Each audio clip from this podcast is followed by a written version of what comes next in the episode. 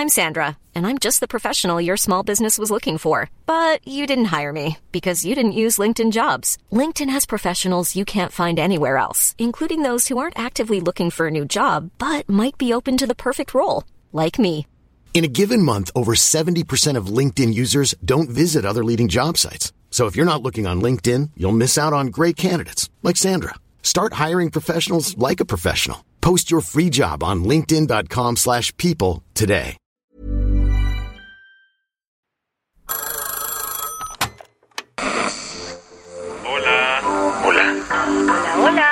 ¿Estás ahí? ¿Quieres saber lo que está pasando en tu país y en el mundo en pocos minutos? Te lo cuento. Te lo cuento, te lo cuento. Hoy es jueves, 9 de marzo de 2023, y estas son las principales noticias del día. Te lo cuento.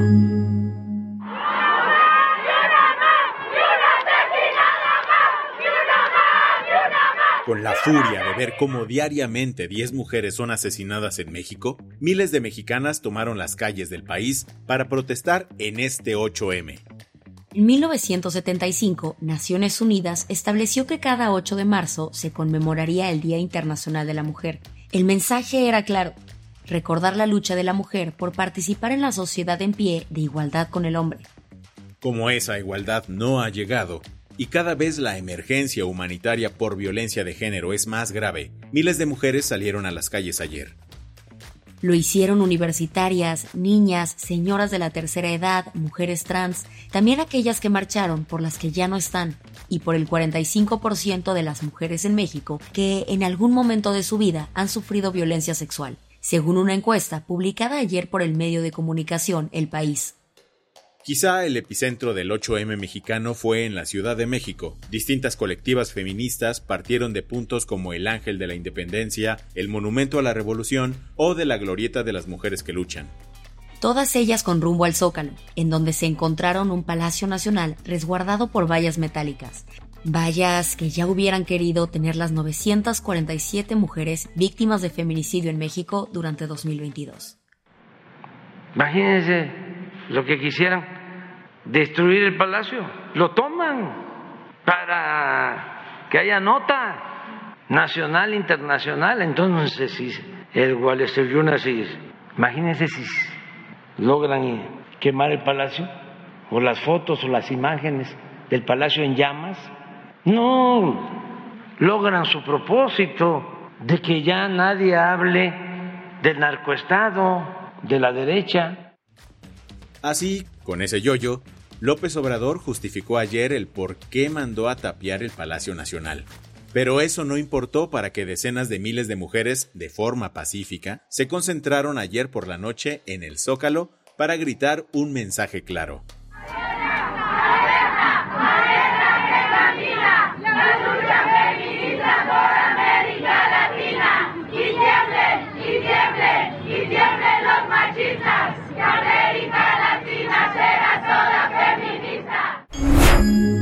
¿Qué hay? Una de las mujeres que se sumó a la lucha este 8M fue Norma Lucía Piña, la ministra presidenta de la Suprema Corte de Justicia de la Nación, quien compartió este mensaje con motivo del Día Internacional de la Mujer. En el Poder Judicial Federal nos toca guardar silencio y escuchar a las mujeres que marchan, que gritan en las calles, que dan voz a las que callan y nos recuerdan a las que hablaron por primera vez. Las únicas voces que hoy se deben oír son las de ellas, las de ustedes. Las escucho. Quizá por la fuerza de esas palabras, ayer un grupo de mujeres abogadas así recibió a la ministra presidenta al interior de la Suprema Corte. Y mientras esos gritos de sororidad se escuchaban al interior de la corte, afuera una mujer con una metralleta de plástico alentaba a manifestantes con esta violencia. ¡Norma Piña! ¡Norma Piña! ¿Dónde estás? ¿Dónde estás? ¡Chingas a tu madre! ¡Chingas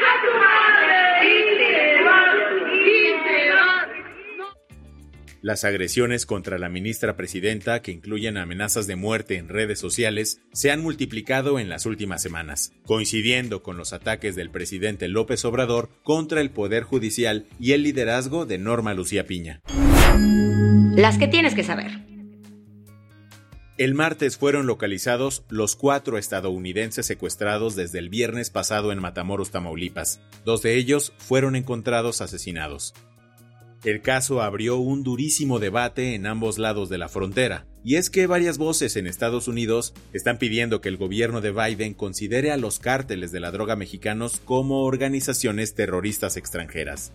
Esto preocupa en México debido a las implicaciones de lo que podría hacer el gobierno estadounidense en el país. Ante esto, Ayer la secretaria de prensa de la Casa Blanca, Karine Jean-Pierre, dijo que designar a estos cárteles como organizaciones terroristas extranjeras no nos daría ninguna autoridad adicional que no tengamos ya. Inspirados en las leyes que tiene Rusia, los congresistas de Georgia aprobaron hace varios días la llamada Ley sobre Agentes Extranjeros. Este proyecto busca catalogar a todas las ONGs, activistas y medios de comunicación que reciban fondos de otros países. El tema ha despertado muchísima molestia entre la gente, al punto que este miércoles fue la segunda jornada consecutiva de intensas manifestaciones en las calles de Tiflis, la capital. La policía ha reprimido a los manifestantes y hasta ayer ya había más de 60 detenidos. Se acabó el sueño europeo para Messi, Mbappé y compañía.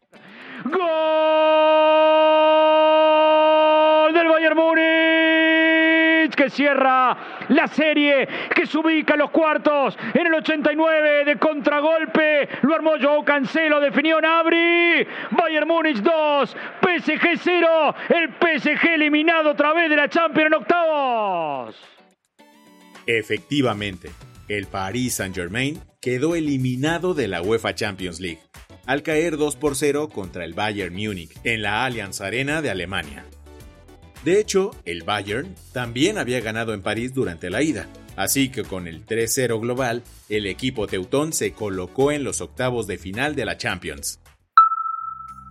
Un grupo de científicos en Japón lograron un importante avance que podría ayudar en los tratamientos de fertilidad en seres humanos. Científicos de la Universidad Kyushu crearon ratones a partir de dos padres biológicos, o sea, lograron generar al roedor únicamente a partir de células de ratones macho. Se está hablando de que el avance podría ayudar los tratamientos de infertilidad, además de plantear una interesante idea de que las parejas del mismo sexo puedan llegar a tener un hijo biológico en el futuro. La del vaso medio lleno. En Barcelona entendieron perfectamente que el 8 de marzo es un día de reivindicación. Así que ayer la alcaldesa Ada Colau presentó el proyecto Barcelona Ciudad de Mujeres. Como parte de estas actividades por el 8M, todas las estaciones del metro de la ciudad y de los ferrocarriles de la Generalitat fueron renombrados con el nombre de mujeres fregonas de ayer y de hoy. Escritoras, artistas, activistas, deportistas, no importa su profesión, pero son 153 mujeres que se apropiaron del espacio público en un mapa simbólico que se usará en la ciudad a la par del mapa cotidiano. Con esto cerramos las noticias más importantes del día. Yo soy Isabel Suárez. Y yo soy Baltasar Tercero. Gracias por acompañarnos hoy en Te lo cuento. Nos escuchamos mañana. Con tu nuevo shot de noticias. Chao.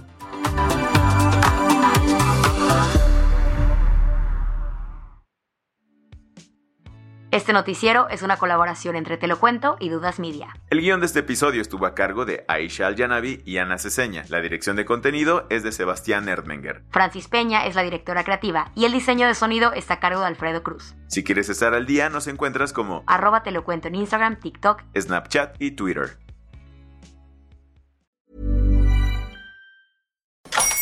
Hola, buenos días, mi pana. Buenos días, bienvenido a Sherwin Williams. ¡Ey! ¿Qué onda, compadre?